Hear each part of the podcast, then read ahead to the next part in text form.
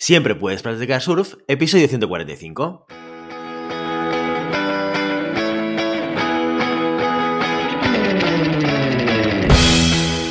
Bienvenido y bienvenida a Siempre puedes practicar surf, el podcast diario sobre recursos humanos. Este podcast está pensado para profesionales de recursos humanos, gerentes o jefes de equipo y podrás encontrar técnicas, consejos, ideas, conceptos y noticias sobre la gestión de personas, eso sí, con un enfoque práctico y aplicable. Hoy episodio 145 del jueves 16 de diciembre del 2021, programa dedicado al monográfico del mes en el que explicamos de forma concreta y concisa conceptos relacionados con recursos humanos. Pero antes dejadme que os recuerde que podéis encontrar más contenido en nuestro blog e información sobre nuestros servicios en nuestra web, en globalhumancon.com. Desde allí os podréis apuntar a nuestra newsletter para no perderos nuestros webinars, streamings y todo el contenido de actividades que organizamos desde la consultoría Global Human Consultants. En esta sección explicamos de forma concreta y concisa conceptos relacionados con recursos humanos. ¿Cómo lo hacemos? Pues cada mes seleccionamos un tema y a partir de ahí cada jueves lo dedicamos a explicar uno o varios conceptos importantes que tienen que ver con ese tema en cuestión. Este mes de diciembre lo estamos dedicando al crecimiento personal. Y llegamos al tercer y último monográfico del año. Como ya sabes, el mes de diciembre lo estamos dedicando al crecimiento personal y los dos programas anteriores hemos hablado y hemos tratado el Ikigai y el Kaizen, dos filosofías niponas que se utilizan en todo el mundo como modo de vida para conseguir objetivos y, en un lenguaje un poquito más Mr. Wonderful, lograr la ansiada felicidad. Son dos marcos, dos filosofías que realmente funcionan y de hecho el método Kaizen es ampliamente conocido en el mundo de las organizaciones. Con ella Japón consiguió situarse como una de las principales potencias mundiales. Su método de trabajo es tan bueno que de ahí se extendió a Occidente. Si quieres saber más, te recomiendo escuchar el episodio, si es que no lo he hecho todavía. Pero una cosa está clara, no son métodos milagrosos. Ningún método en ninguna área de ninguna disciplina es milagroso. Para conseguir resultados son necesarios unos requisitos imprescindibles que dependen de cada persona. Resiliencia, por un lado, y fuerza de voluntad, por el otro. Precisamente de eso es de lo que vamos a hablar hoy. ¿Qué es la resiliencia? Bien, en psicología se habla de resiliencia como la capacidad de las personas para enfrentar los obstáculos de la vida y ser capaces de superarlos. Algo imprescindible en la consecución de metas y objetivos. Pero más que centrarse en el enfrentamiento en sí, la resiliencia está más enfocada al poder de superación, un poder que todos tenemos en mayor o menor medida. Es un poder innato en el ser humano, viene inscrito de alguna manera pues, en nuestro ADN. Sin la resiliencia, las personas nos hundiríamos ante cualquier problema y no seríamos capaces de salir de él. Nunca. Horrible, ¿verdad? Al tratarse de una capacidad esta se puede mejorar a base de entrenamiento, el cual estará estrechamente ligado al autocontrol, la inteligencia emocional y el otro concepto que nos concierne, la fuerza de voluntad. ¿Pero qué tiene que ver esto con el crecimiento personal? Pues eh, bastante, bastante mucho. Eh, cuando atravesamos momentos complicados, por ejemplo, cuando hemos trazado un plan y no vemos resultados, nuestra mente tiende a huir del problema y volver a la zona de confort. Y la zona de confort no es una zona que implique evolución, precisamente. Es justamente en esos momentos de dificultad en los que debemos usar nuestra fuerza de voluntad. Plantar cara a lo que sea que nos está sentando mal y seguir hacia adelante, hacia nuestro objetivo. La resiliencia y la fuerza de voluntad son dos de las herramientas más valiosas de las que disponemos las personas para la vida, lo que nos anima a seguir adelante cuando todo se ha desmoronado, lo que nos permite mantener una actitud positiva para seguir confiando en nuestras capacidades para lograr nuestras metas.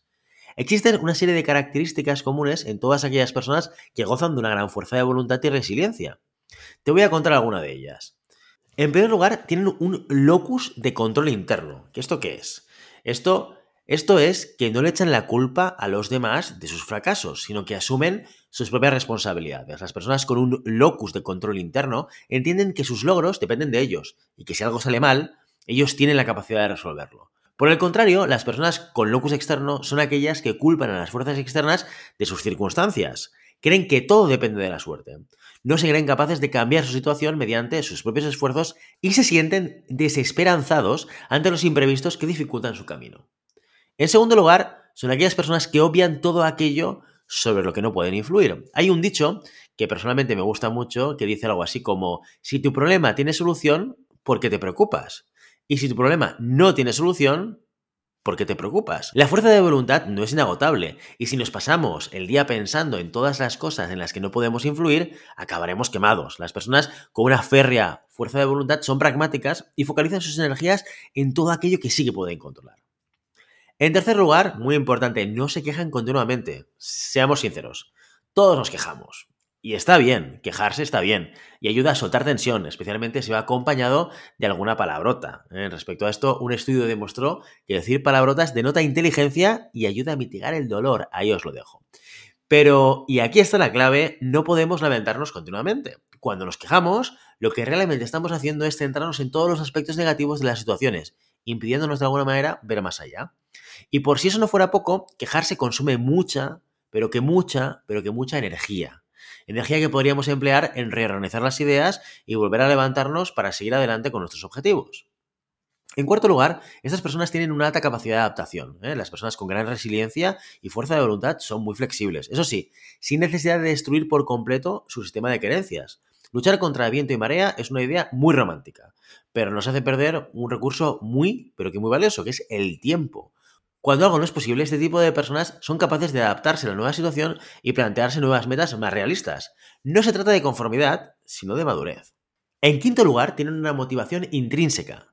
Los logros y los desafíos tienen que significar algo para nosotros y para nadie más. No necesitas la aprobación de terceros ni tampoco su admiración. Las personas con fuerza de voluntad no intentan impresionar a nadie, salvo a sí mismos. La motivación les sale de dentro. Superan los retos porque quieren hacerlo y convertirse así en una mejor versión de lo que pueden llegar a ser. Y en sexto lugar, no están atados al pasado. Muy importante. Todos tenemos una maleta de viaje que se va engrosando a medida que va pasando el tiempo. El problema llega cuando esa maleta lastra el viaje. Y en vez de servir para meter todos los aprendizajes que hemos ido adquiriendo a través de nuestras experiencias, solo sirven para acumular errores y lamerse las heridas. Las personas resilientes no se quedan atadas al pasado, aprenden de los errores y siguen adelante. En conclusión, se trata de personas positivas, sin miedo al cambio, que abrazan la transformación, son realistas y no se abruman ni achantan ante los fracasos, sino que los ven como una oportunidad de aprendizaje. ¿Quieres conseguir ser así tú también? Como ya he comentado antes, la fuerza de voluntad y la resiliencia son dos capacidades y como tal pueden entrenarse. Para ello vamos a basarnos en los 10 consejos que da Marta Romo en su libro Entrena tu cerebro, neurociencia para la vida cotidiana. El primer consejo de Marta es, adopta estándares claros de autocontrol. En ocasiones, en muchas ocasiones somos ambiguos, generalistas y mezclamos nuestros propios límites. Esto nos lleva a tener dificultades con la fuerza de voluntad, no tanto porque no seamos capaces, sino porque no lo tenemos claro. Así que cada vez que te plantees un objetivo, formúlalo de tal manera que sea clara, aunque te resulte algo soso. En segundo lugar, nos propone que prestemos atención y que llevemos un registro. Comparar la realidad, esto es importante, comparar la realidad con el estándar es clave para un autocontrol efectivo. Está demostrado que si tienes un 90% de la atención realmente, no tienes atención. Es necesario el 100% de nuestra atención para prestar atención. Para tener éxito en tus propósitos es fundamental el foco. Por otro lado, llevar registros de nuestros avances a modo de KPIs, de indicadores, nos ayuda a visualizar lo que estamos consiguiendo y sirven como fuerza motivadora para seguir adelante. El tercer consejo de Marta es externaliza y confía tu voluntad en alguien.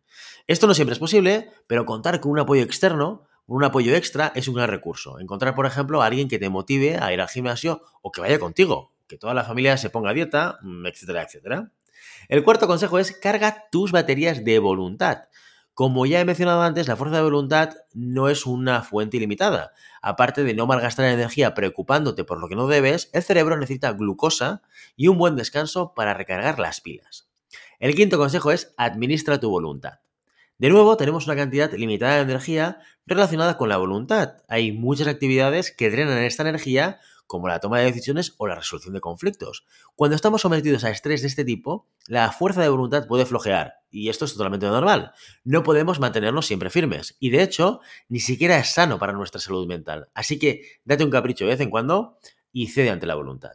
El sexto consejo es busca la motivación autónoma. Cuando te propongas un reto, una meta o un objetivo, pregúntate, ¿realmente es lo que quiero? La motivación intrínseca es el mejor motor para la fuerza de voluntad.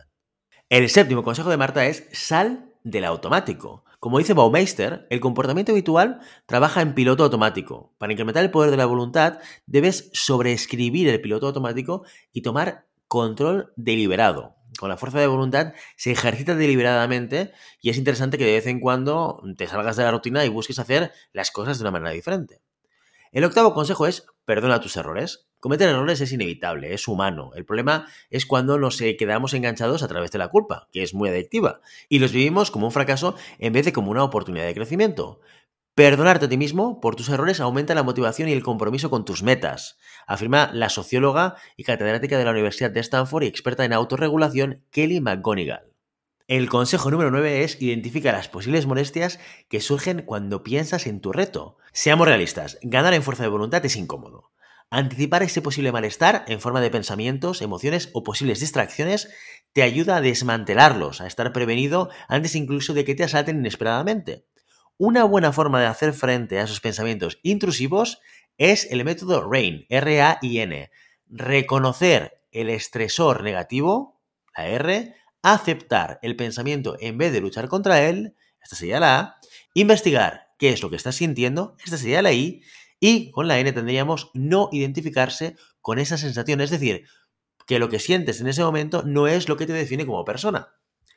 El último consejo que nos da Marta en su libro Entrena tu cerebro es reconoce y acepta tu polaridad. Ese péndulo que tenemos todos y que oscila entre una parte de ti que quiere ser impulsiva y otra parte que quiere ser reflexiva. Describe los deseos de tus dos partes e identifica cuál es la mente impulsiva que prefiere la gratificación instantánea, la que se queja y la que quiere postergar los buenos hábitos. Este ejercicio te ayudará a reconocer cuando tu parte impulsiva está tomando control sobre tus acciones para lograr interrumpirla en el momento adecuado. Aparte de esto, la meditación, el ejercicio y una dieta sana y equilibrada también ayudan a mejorar la fuerza de voluntad. Y con esto acabamos la serie de diciembre. Espero que estos tres podcasts te ayuden de alguna manera a conseguir todas aquellas metas que te propongas conseguir de cara al 2022. Y ya sabes, no puedes detener las zonas pero siempre puedes practicar surf. Y hasta aquí nuestro episodio de hoy. Como siempre, queremos invitaros a que os pongáis en contacto con nosotros, nos deis vuestra opinión y nos sugeráis si tenéis algún tema o alguna pregunta concreta. Lo podéis hacer a través de la página de contacto en globalhumancom.com barra contáctanos o a través de las redes sociales. Estamos en Facebook, en Instagram, en Twitter y en LinkedIn. Y si el contenido de este podcast te gusta, no te olvides suscribirte, darnos 5 estrellas en iTunes y me gusta tanto en iVoox como en Spotify. Igualmente recuerda que puedes encontrar más contenidos, noticias y recursos en nuestra web, en globalhumancon.com. Muchas gracias por todo, por tu tiempo, por tu atención y por tu interés en estos temas sobre gestión de personas. Nos escuchamos mañana viernes con el programa sobre preguntas y respuestas. Hasta entonces, feliz día.